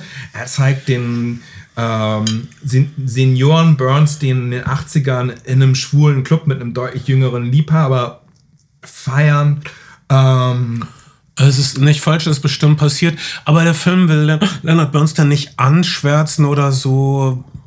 Äh, die Aussage hier ist ungefähr, ja, so, so ist das, so macht man das, das ist der Betrieb. Niemand äh, fühlt, Ja. sich, fühlt sich hier. mhm. Jedenfalls seine Kinder mögen den Film, seine Kinder unterstützen ja, den Film. Bradley, Seine, Coo- Bradley Cooper äh, hat, sein- hat das Thanksgiving-Essen mit den Kindern von, sein Thanksgiving-Essen mit den Kindern von Leonard Bernstein gehabt. Ja, und das sollten sie auch, weil das ist, äh, wie gesagt, die Liebesgeschichte der Bernstein-Kinder, äh, der, der, der Eltern der Bernstein-Kinder wird hier respektiert. Sie ist das ähm, Zentrum des Filmes. Und das Familienleben generell wird also äh, wirklich warm dargestellt. Also trotz aller lauten Konflikte und so weiter. Äh, Ich würde von mir aus eine klare Empfehlung, wenn ihr, äh, wenn, wenn, wenn ihr Klassikmusik nicht ertragen könnt, ist das vielleicht nichts für euch. Wenn ihr homosexuelle Geschichten nicht ertragen könnt, ist es vielleicht nichts für euch. Aber Aber dann seid ihr, wenn ihr, also mindestens bei zweiterem seid ihr irgendwie auch Arschlöcher. Ja, dann seid ihr sowieso nicht so gut aufgehoben. Da gibt es eine Menge Edgelord-Podcasts im Netz, wo ihr vielleicht besser gucken solltet. Aber also, aber bleibt noch ein bisschen hier. Vielleicht können wir eure Seele retten. Aber reden wir doch mal über einen Film, Lass wo, wo, der, wo, wo, wo der große Mann ähm, nicht so gut bei wegkommt. Lass uns noch ganz kurz zu Bernstein sagen, für die Leute, die sich fragen, wo kann ich den, wo kann ich das denn sehen? Der Film startet ganz, ganz, ganz, ganz reduziert äh, am 6. Dezember in einigen Kinos, ist aber ab dem 20. Dezember überall auf Netflix dann verfügbar. Ähm, Ja. Wenn ihr, wenn ihr in ähm, Netflix macht in Deutschland keine so großen Anstrengungen, die Filme weit in die Kinos zu bringen. In Hamburg ist zum Beispiel The Killer in einem einzigen Kino zwei Wochen gelaufen. Roma. Ich war in einer einzigen Roma-Vorstellung. Rom, Roma, Roma ist so das, das, das klassische Beispiel für einen Film, den man eigentlich so, ähm, wenn ihr die Chance habt, lohnt es sich unbedingt. Und wenn ihr, wenn ihr einen großen, großen Fernseher habt, ist es sicherlich auch ein feiner Film, weil der Film. Kauf einen großen Fernseher, weil, weil, der Film Güte. weil der Film, ähm, Was habt ihr gemacht in der ganzen Black Friday-Woche? ähm, ja, also äh, genau, Bernstein auf jeden Fall eine Empfehlung, aber, aber du warst schon, du warst schon weiter, du warst bei Sofia Coppola. Ja, ich wollte eine geniale Überleitung Ja. machen, aber das, was du gesagt hast, war, war wirklich wichtig und ich finde es toll, dass du den Film auch unterstützt. Ähm, äh, ich, ich war hoch erfreut einfach, dass der. Und wer immer diesen Film kritisiert, ihr, ihr mögt keine Musik, äh, ihr, ihr, ihr mögt keine schwierigen Liebesgeschichten. Äh, aber der große Mann kommt nicht, kommt, kommt, kommt sehr gut weg beim Maestro. Der große Mann heißt Elvis Presley im nächsten Film und er kommt nicht so gut weg. nicht so gut weg. Ich habe hab, äh, bei, bei der Vorstellung schon erzählt, dass ähm, Lisa Marie Presley, die einzige leibliche Tochter Elvis Presleys, von der wir wissen, ich weiß nicht, ob es noch ein paar uneheliche Kinder gibt, da hat ja durchaus fröhlich durch die Gegend gepimpert Es gibt zeitweise. mich. Es gibt dich. es, gibt, es gibt dich. Ähm, und wer, wer ist die. Wer, wer, ähm, ähm, also außer Bernd. Passt das? Würde das, würde das historisch. Äh, na, da war er schon Ja, nicht mehr in Deutschland. ah, ne? stimmt. Und er hat danach, er hat danach nicht mehr. Aber, ähm, aber hey, ähm, ähm, Lisa Marie Presley, also noch vor ihrem Tod, hat Sophia Coppola eine, eine ähm, bittere Mail geschrieben, die, die gekündigt hat, dass, dass sie diesen Film doch nicht machen möge nach, dem, nach, der, nach der Lektüre des Drehbuchs. Äh, sie hätte das Gefühl, das Erbe ihres Vaters würde in den Schmutz gezogen werden und, und der Film würde dem, würde dem Charakter und dem äh, Wesen ihres, ihres Vaters nicht gerecht werden. Und sie hätte ein sehr schwieriges Verhältnis zu ihrer Mutter gehabt, das nun gerade über die letzten Jahre wieder gekittet worden wäre. Und auch mit dem, mit dem Bas Lerman-Film äh, hätte es doch so eine erfreuliche Darstellung ihres Vaters gegeben, warum das denn jetzt gemacht werden müsste. Und dann Sophia Coppola hat eine sehr verständnisvolle Mail zurückgeschrieben und gesagt, das wäre keinesfalls ihr Ansehen. Und wenn sie den fertigen Film sieht, äh, dann, äh, naja. Aber die, dann, Priscilla dann Hauptdarsteller, die Priscilla Hauptdarstellerin hat sich wohl auch auseinandergesetzt mit Lisa Marie, aber sie hat dann gesagt, letztendlich habe ich äh, mich mit der echten Priscilla Presley unterhalten. Und das ist ihre Geschichte. Es ist ihre Geschichte und sie macht auch den, den ganzen Interview-Marathon mit Sophia Coppola zusammen mit. Ja, und sie möchte, dass das mal aus ihrer Perspektive erzählt wird. Und äh, sie hat offene Priscilla Presley, ihr, ihr kennt sie vielleicht als äh, aus Die nackte Kanone, als das Love Interest von äh, Leslie Nielsen. Leslie Nielsen, wie auch in, sie war in ein paar Dallas-Episoden, aber das ist zu lange her, wer immer sich daran erinnern kann. Sie gehört auf jeden Fall zu dieser Generation von Leuten, die ein bisschen früh mit Botox angefangen haben, als die Sache noch nicht so weit war. Sie sieht jetzt auf jeden Fall aus wie, wie eine, als hätte sie ihre eigene Totenmaske auf, wenn man sie wenn man sie in Interviews sieht. Ähm, äh, aber äh, ihre, ihre, ihre Darstellerin äh, sieht überhaupt nicht aus wie sie und der Elvis-Darsteller sieht überhaupt nicht aus wie Elvis. Das ist Jack Elordi aus der, der Euphoria-Serie, yeah. die ihr kennt oder nicht kennt. Die beiden sehen auch äh, wirklich freakig zusammen aus. Also sie ist so klein, er ist so groß, sie geht ihm fast, sie geht ihm nicht mal bis zur Schulter, wenn, wenn sie aufrecht steht, auf Stöckel schon oder so. Das sieht absolut freakig aus. Viel größerer Höhenunterschied als das Original. Auch das wahrscheinlich Absicht von Sophia Coppola, Sophie. um das Paar zu abstrahieren, um zu zeigen, wie hoch das Machtgefälle ist. Ah, womöglich und ähm, Sophia Cop vielleicht Sophia Coppola auch ein bisschen egal, weil der Film natürlich mehr als die Geschichte von Priscilla Presley ein Sophia Coppola Film ist. Ähm, es ist wie Marie Antoinette äh, nochmal erzählt, also auch eine 14-Jährige, die äh, die sich gegen, gegen äh, widrige Umstände durchsetzen muss, gegen eine Vaterfigur. Das ist immer auch wahrscheinlich Sofia Coppolas eigene Geschichte ein bisschen, weil man Sofia Coppola ein Leben lang auch Nepotismus vorgeworfen hat. Und sie aus einer Familie kommt mit recht starker künstlerischer Identität, in der sie auf eigene Beine schaffen musste. Auf jeden Fall hat man bei Sofia Coppola manchmal das Gefühl, auf eine gute Art und Weise, dass sie immer wieder denselben Film macht über junge, äh, junge Mädchen, die äh, in, in, die, in die Adoleszenz kommen oder in, in das Teenageralter in sehr schwierigen Umständen. Das ist hier auch der, der Fall. Der generelle Sofia Coppola-Film ist das traurige Mädchen im goldenen Käfig. Sie rüttelt an den Stäben. Äh, sie kann diesen goldenen Käfig vielleicht mal verlassen, aber sie wird ihn immer mitschleppen. Das ist der Sofia Coppola-Film immer gewesen. Du kannst mir keinen Film von ihr zeigen, wo dieses Grundelement nicht vorkommt. Ich finde das völlig okay. Das ist, sie ist ein Auteur, falls es Auteur, hier einen gab. Auteur im besten, ich, besten, im besten Sinne. Ich würde. Ah. einmal gern kurz über dieses Nepotismus oder Nepo-Baby-Ding reden. Habt ihr, habt ihr sie noch alle? Okay, wenn, wenn deine Eltern im Zirkus arbeiten, ist es wahrscheinlich, dass du ähm, auch ein Dreif einfachen Flickflack rückwärts lernst.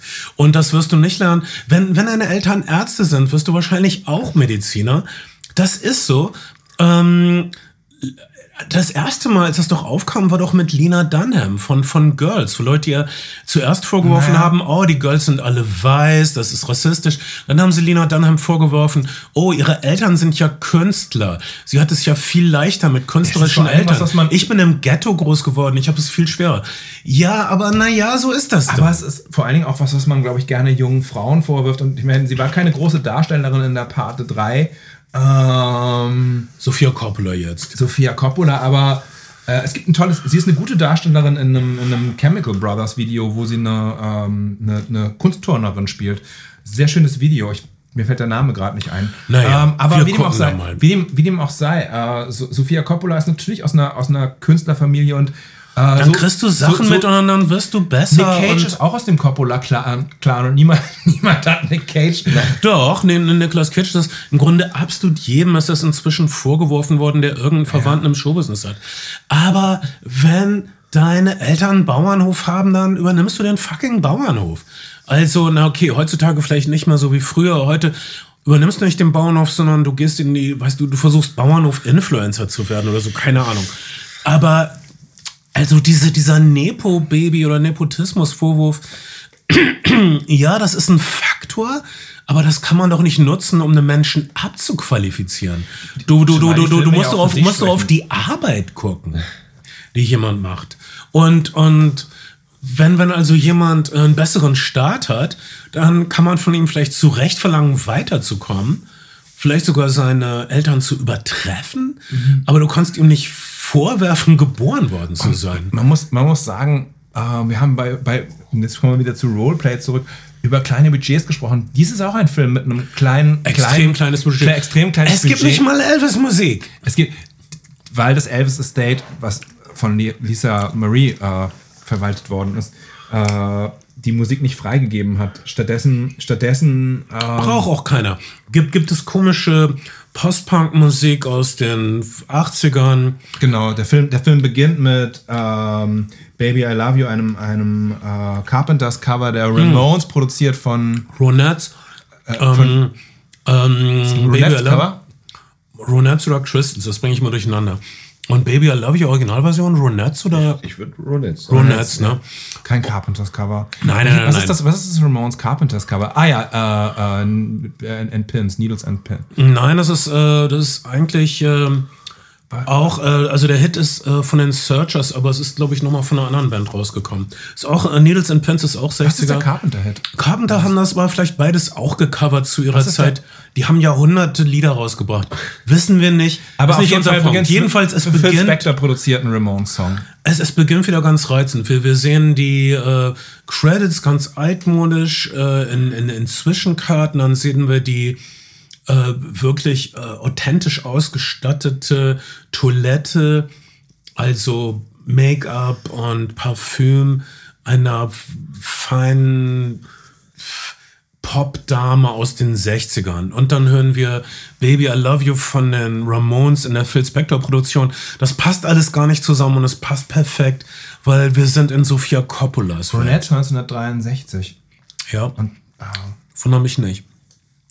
Und ähm, wir alle Needle Drops, also alle Popsongs, die eingesetzt werden, ist toll. Ich sage nur so viel. Der Film endet äh, weniger auf einer Einstellung als auf einem Song, nämlich auf Dolly Partons Originalversion von I Will Always Love You. Die Popgeschichte weiß, dass Elvis diesen Song covern wollte, wollte. ja. Aber, der Colonel Parker hat darauf bestanden, dass Verlagsrechte zu Dol kriegen. Dolly Parton die Verlagsrechte abgeht und sie war halt immer Dolly Parton super begabt, aber auch super geschäftsfähig. Nee, sie- also es hat ihr Herz gebrochen, dass Elvis das nie äh, bekommen hat.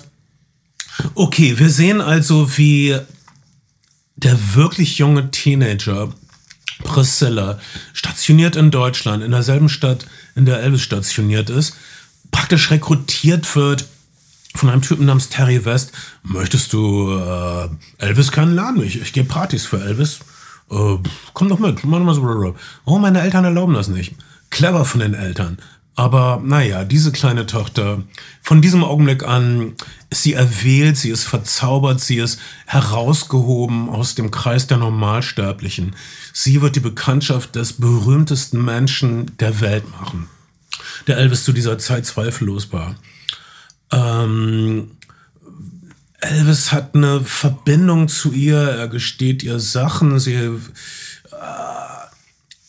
der, der Film tut Elvis insofern lässt Elvis Gerechtigkeit widerfahren, als er ihn nicht als sexuellen äh, Verfolger äh, darstellt unbedingt. Elvis ist wirklich eine Verbindung. Sie, sie ist auf, auf eine Art sein, sein Ideal. Sie, sie ist seine ideale Frau, aber nicht ganz. Und im Laufe des Films wird er Dinge tun, um sie seinem Idealbild Es ist, ans, es, ist, es ist wie anzugleichen. Bert Brecht gesagt hat, wenn du einen Menschen liebst, dann machst du dir ein Bild von ihm und formst ihn nach diesem Bild. Kommunismus.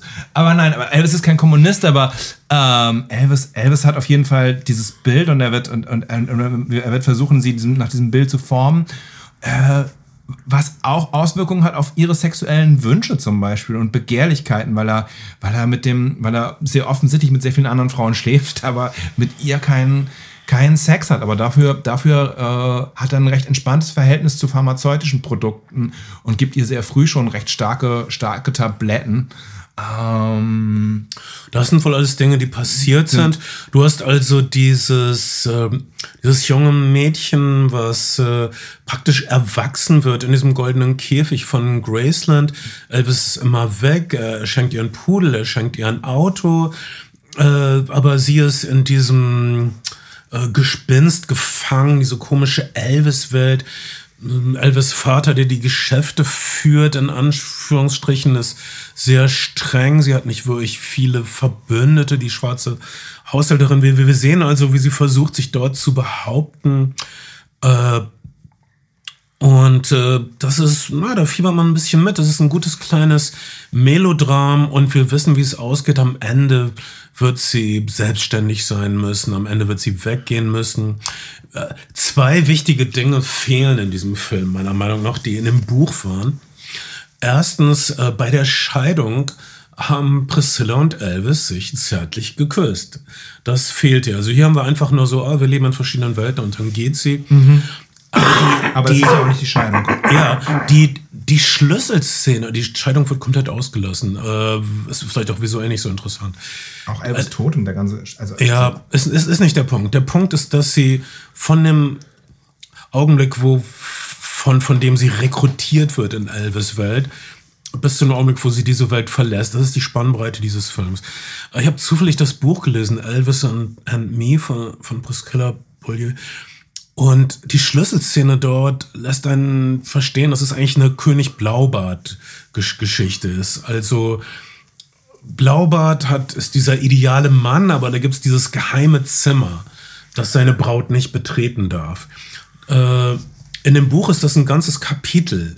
Also Elvis ist mal wieder weg, sie ist mal wieder allein, sie stromert durch Graceland und findet dann diese, dieses Zimmer, was normalerweise immer abgeschlossen ist und das ist jetzt mal nicht abgeschlossen und dann geht sie da rein und dieses Zimmer ist voll mit Memorabilia, mit, mit Fotos, mit Zeitungsausschnitten, mit Briefen und äh, sie verbringt dort Stunden und Tage und. Naja, sie ist in dem Zimmer, ne? Also dem, es gibt eine Szene, wo sie in dem Zimmer ist in dem Film. Sie, äh, ähm, aber, aber ja, Entschuldigung. Ja, aber das ist nur so. Ähm, en passant. Ja, ja. Im, also im, im, im Buch würde ich sagen, ist es das, das Schlüsselkapitel. Äh, fast wie in einem Film, äh, über den wir am Anfang gesprochen haben, Roleplay kennen wir wirklich den Menschen, mit dem sie zusammen ist. In diesem Augenblick wird dir klar, dass sie Elvis, ihren Mann, ihren Geliebten, ihren Abgott, ihren Schöpfer im Grunde nie wirklich gekannt hat, dass sie ihn nie wirklich kennen kann, dass er für immer ein seltsames, fernes Enigma für, für sie bleiben wird, ein, ein Gestirn, das sie nie erreichen kann. Äh, das hat Sophia äh, Coppola nicht wirklich äh, behandelt in dem Film.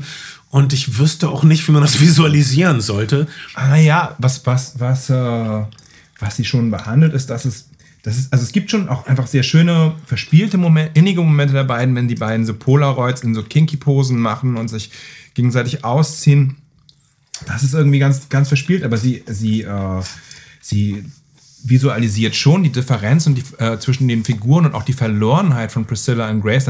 Ich würde sagen, 20% des Films sind Vorwegfahrten der Kamera auf das groß auf das Gesicht seiner Hauptdarstellerin, mhm. die spiegeln muss, wie es um sie gerade bestellt ist. Und äh, von diesen Fahrten passieren 50% in diesem sehr groß, äh, groß ausgestatteten Graceland, äh, in dem sie recht verloren durch, Korridor, durch den immer gleichen Korridor stapft. Ähm, mhm. Ich finde so also ihr, ihr Lost sein, ihr nicht wirklich mit Elvis in Verbindung stehen, ihr gehandelt werden über Strecken, ähm, ihr, ihr, ihr seinen, seinen Launen ausgesetzt sein, das kommt schon, finde ich, zum Tragen. Ich weiß, aber, aber vielleicht ist das auch gar nicht das, worauf du hinaus wolltest.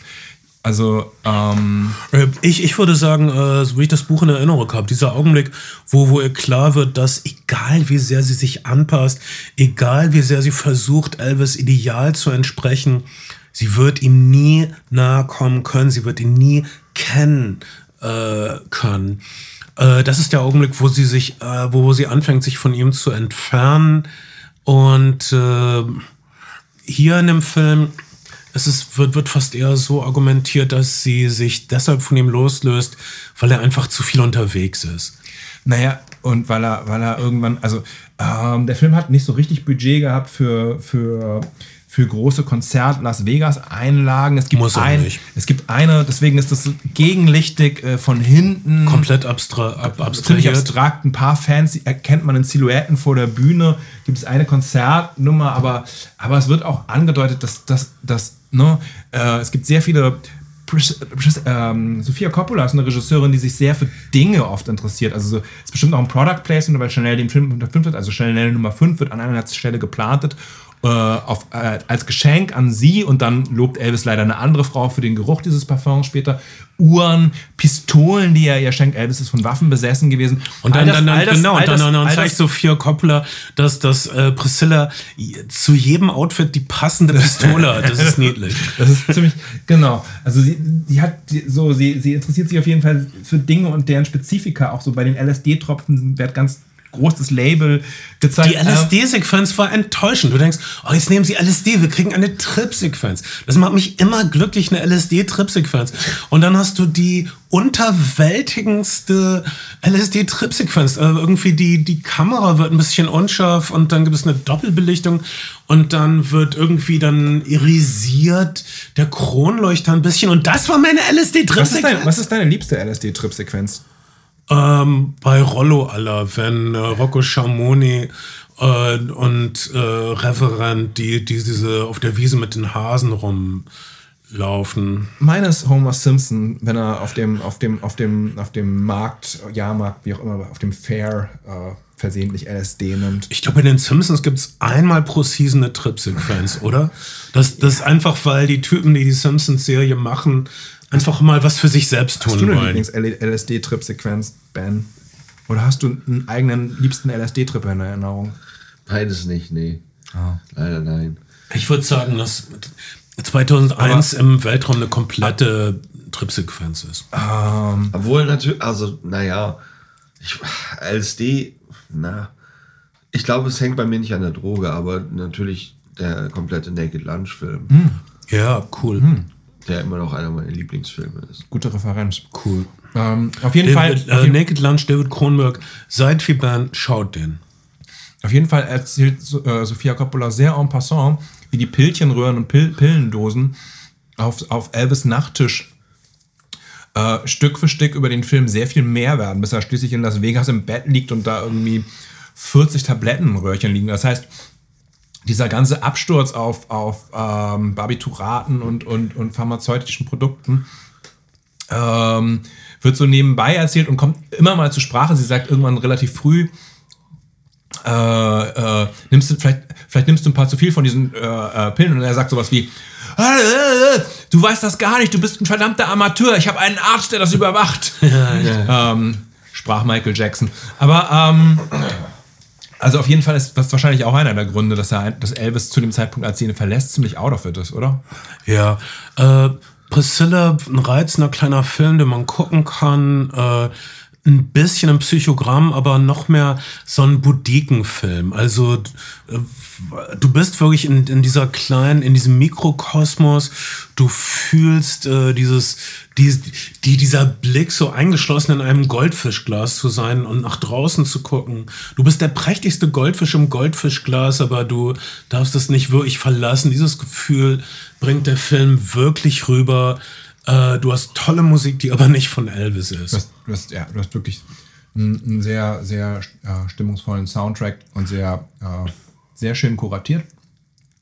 Ich finde den Film auch äh, gelungen. Ich habe ihn mittlerweile zweimal gesehen, einmal auf dem Festival, äh, jetzt nochmal in der Pressevorführung. Der Film startet auch hier im, ich glaube, im äh, Limited irgendwann im Dezember und dann, dann spätestens im Januar könnt ihr ihn auch überall sehen. Es wird eine Berlin-Premiere mit Sofia Coppola, glaube ich, am 16. Dezember geben.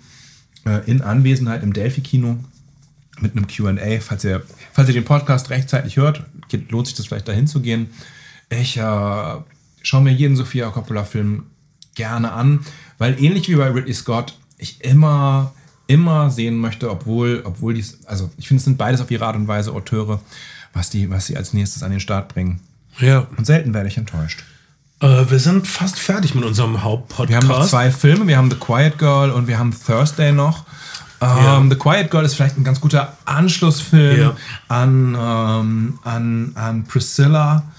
Ja, hier geht es auch um ein äh, sehr junges Mädchen, vielleicht zwölf Jahre, irgendwas zwischen 10 und 12 Jahre. In Irland von 1980. Ja, irgendwie 80er Jahre Irland. Äh, der, der Film ist im Original komplett auf Gälisch gesprochen. Te ja, teils, teils. Ne? Es gibt auch Szenen, die in Englisch sind. Der, Ja, Vater, der, Vater, der Vater spricht ex exklusiv Englisch. Ja. Äh, die Familie, bei der sie dann zu Besuch ist, spricht tatsächlich komplett Gälisch.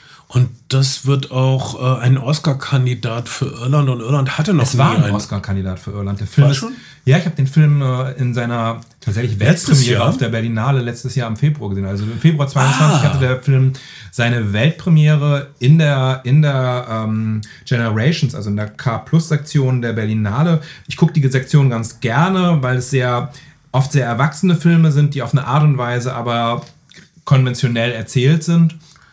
Und äh, für, ein- für ein jüngeres Publikum. Und da hat der Film seine ein Debütfilm, seine Premiere gehabt. Der ist dann das ganze Jahr über sehr erfolgreich auf Festivals gelaufen, hatte auch im, im Mai letzten Jahres schon ein, ein Kino, eine Kinoveröffentlichung in Irland.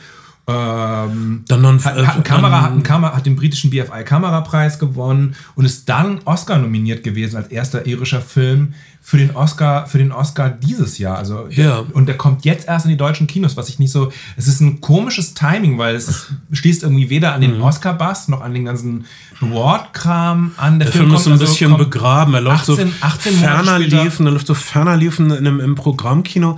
Äh, das ist einer der seltenen Beispiele, wo ich einen Trailer gesehen habe und dann dachte, ich muss diesen Film gucken. Ich habe nichts Wirklich? gehört von dem Film, weil dieser Trailer irgendwie magisch ist und der ganze Film ist magisch. Er ist eigentlich so das langweiligste, was man denken kann. Es geht nur um ein Mädchen, was den Sommer bei entfernten Verwandten verbringt, weil ihre eigene Familie ist überfordert, ihre Mutter ist überfordert Nee, und ja. trinkt sie ihre genau und überfordert und arm auch und der Vater arm, spielt. arm, überfordert, trinkt. Halt Katholiken, kein, keine Zeit, kein Geld für Verhütung. Sie hat unglaublich viele Geschwister. Ihr Vater ist ein bisschen ein Arschloch. Sie wird abgeladen bei Verwandten und dort lebt sie auf. Und dort Sie erfährt das erste Mal wirklich aufrichtige Zuwendung auf eine Art und Weise auch. Und dort wird sie auch, werden ihre Sinne geweckt. Und wenn ich Sinne und Sinnlichkeit sage, meine ich jetzt äh, das Gegen, also nicht Sexualität, sondern wirklich die Sinne. Äh, und das ist die Meisterschaft dieses Films. Er lässt uns äh, praktisch Zeuge sein, wie dieses Mädchen zum ersten Mal wirklich was hört oder schmeckt oder berührt, die Textur von Dingen, ähm, ihre neue, ähm, naja, Ziehmutter oder ihre Ersatzmutter, also äh, sie, ihre Verwandten, das ist ein alleinstehendes Paar, der Vater ist äh, ein Bauer und viel abwesend, sehr wortkarg. Und die Frau Aber kümmert sich sehr liebevoll um ihn. Sie ist auch sehr wortkarg, muss, muss man muss man Es ist ein wortkarger Und, Film. und sie und, und das das damit das äh, verbindet ja dann irgendwann auch den den den äh, also du meinst ihren Vater, ihr leiblicher Vater ist viel abwesend und wortkarg. Äh, ab, aber auch ihr, ihr neuer Ziehvater Aber ist das, immer da, da weg. würde ich sagen, das ist das Bonding-Moment der beiden Charaktere, dass Ja. beide wortkarg sind und dafür einander wertschätzen. Irgendwann, irgendwann bei diesem Begräbnis sagt er auch mal sowas zu ihr wie irgendwie, man muss ja, muss ja nicht die ganze Zeit was sagen und er möge er die Leute, die, die nicht die ganze Zeit sabbeln. Ja, die Leute, die immer die ganze Zeit gesabbelt haben, haben sich selbst der Chance beraubt, wirklich was zu erleben oder wirklich Teil der Welt zu sein. Irgendwie so, ein, so eine tiefsichtige Sache, aber, aber nicht ganz so problematisch ausgedrückt, wie ich das gerade habe. Äh, und Kamerapreis gewonnen, zu Recht, weil du siehst Einzelheiten so herausgelöst. Wieder ein 4 zu 3 Film. Ich, ich meine, ich vermisse immer Breitwand, aber 4 zu 3, äh, es ist so plastisch fotografiert, das, das Naturlicht ist so gut Es ist eingefangen. offensichtlich auch an, an, an, an Landschaftsmalerei und an Malerei, ich würde jetzt schätzen 19. oder 18. Jahrhundert, äh, angelehnt, sowohl in der Lichtsetzung als auch in der sehr, die, die Bilder sind alle sehr grafisch und sehr klar, sind nie überfrachtet. Es, ist eine, es sind, es sind ähm, sehr klare, einfache Bilder und es ist eine sehr einfache Geschichte. Dieses Paar, die, äh, als sie dort aufgenommen wird, der, der, der, ihr Vater hat versehentlich ihren Koffer wieder mitgenommen, hat komischerweise noch äh, Jungsklamotten äh, für sie, die sie anzieht. Und die, die, die Ziehmutter, Leihmutter sagt, äh, Leihmutter ist das falsche Wort, äh, Ersatzmutter an der Stelle sagt sowas wie, ein, ein äh, Haus mit Geheimnissen ist ein Haus der Schande. Ähm, aber tatsächlich hat dieses Haus ein Geheimnis, das ist so die, das, etwas, was man sehr früh ahnt. Die, die, die, die, Tapete ihres Zimmers ist offensichtlich eine Jungszimmertapete, sie zieht Jungsklamotten an. Ähm, es gibt also ein, ein, ein dunkles Geheimnis in diesem, in diesem Haus und es wird irgendwann auf einem Spaziergang von einer sehr gemeinen Frau äh, ihr alles verraten. Aber, aber es passiert sehr wenig in diesem Film, aber trotzdem ist es ein sehr, ein sehr schöner, poetischer Film und man mag dem die ganze Zeit wirklich sehr immersiv folgen. Ja, die äh, Hauptdarstellerin, unsere Heldin, lebt geduckt, äh, lebt in Erwartung der nächsten Schläge oder der äh, Gemeinheiten ihrer Familie und ihres Vaters. Und hier, wir werden Zeuge, wie, wie sie aufblüht, wie sie sich zum ersten Mal vielleicht wirklich als Teil der Welt fühlen, fühlen kann, wie sie lernt zu sehen, zu hören, zu riechen, zu schmecken. Es ist, wertgeschätzt zu werden. Ja, und, und das, was du sagst. Und äh, das ist praktisch ein Film über eine Erweckung.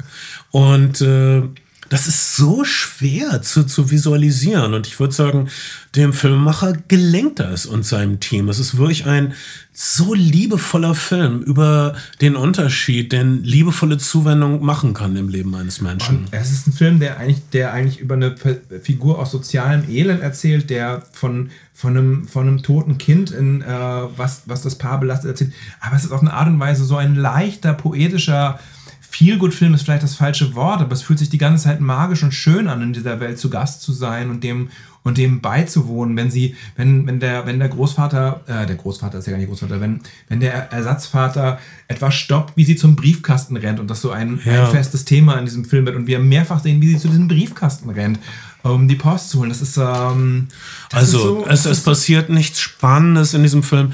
Es ist kein Genrefilm, aber in diesem Film lernen wir, dass äh, zum ersten Mal ähm, frisches Wasser aus einer Quelle im Wald zu trinken eine ganze Welt sein kann. Und Filmkunst im besten Sinne, falls ihr keine Angst habt vor Filmen, die kein Genre-Kino sind. Und du wolltest uns noch was erzählen aus, äh, über einen Film namens Thursday. Thanksgiving. Thursday ist auch ein schöner Film. Der ist aus den 90ern, glaube ich, und ist so ein, so ein Film, der auf Pulp Fiction rifft.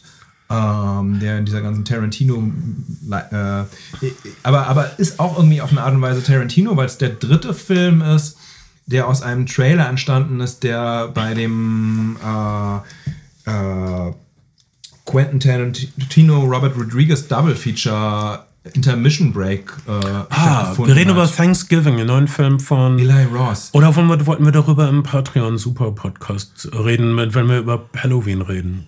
Wir können auch. Wir Lass uns über Halloween und Thanksgiving, weil das passt doch wirklich zusammen. Okay. Dann. Äh in, in dem Fall äh, freuen wir uns, äh, dass das waren die wichtigen, echten Veröffentlichungen. Und jetzt in unserem... Entschuldigung, Entschuldigung, wenn wir euch jetzt an der Stelle kurz hängen lassen, ähm, aber Bernd hat einen validen Punkt. Wir wollen, wir wollen niemanden in Patreon, in, zu Patreon drängen, aber wir, wir haben noch für die Leute, die noch ein bisschen mehr wollen, haben wir noch zwei äh, Bonus-Podcasts mit all den anderen Filmen, die wir noch gesehen haben und die aktuell sind und dann noch einen zu Slasher-Filmen, nämlich Thursday und dann der Geschichte des Slasher-Films, angefangen bei Halloween, dem John Carpenter-Film von 1978. Kleine Empfehlungen noch von uns äh, für das große Herz, was ihr uns gegen, äh, entgegenbringt bei Patreon. Ja, ähm, wir leben euch total. Mein Name ist Bernd Begemann. Ich bin Kai Otto. Und ich bin Ben Schano. Zusammen sind wir und wir bleiben eure Flimmerfreunde.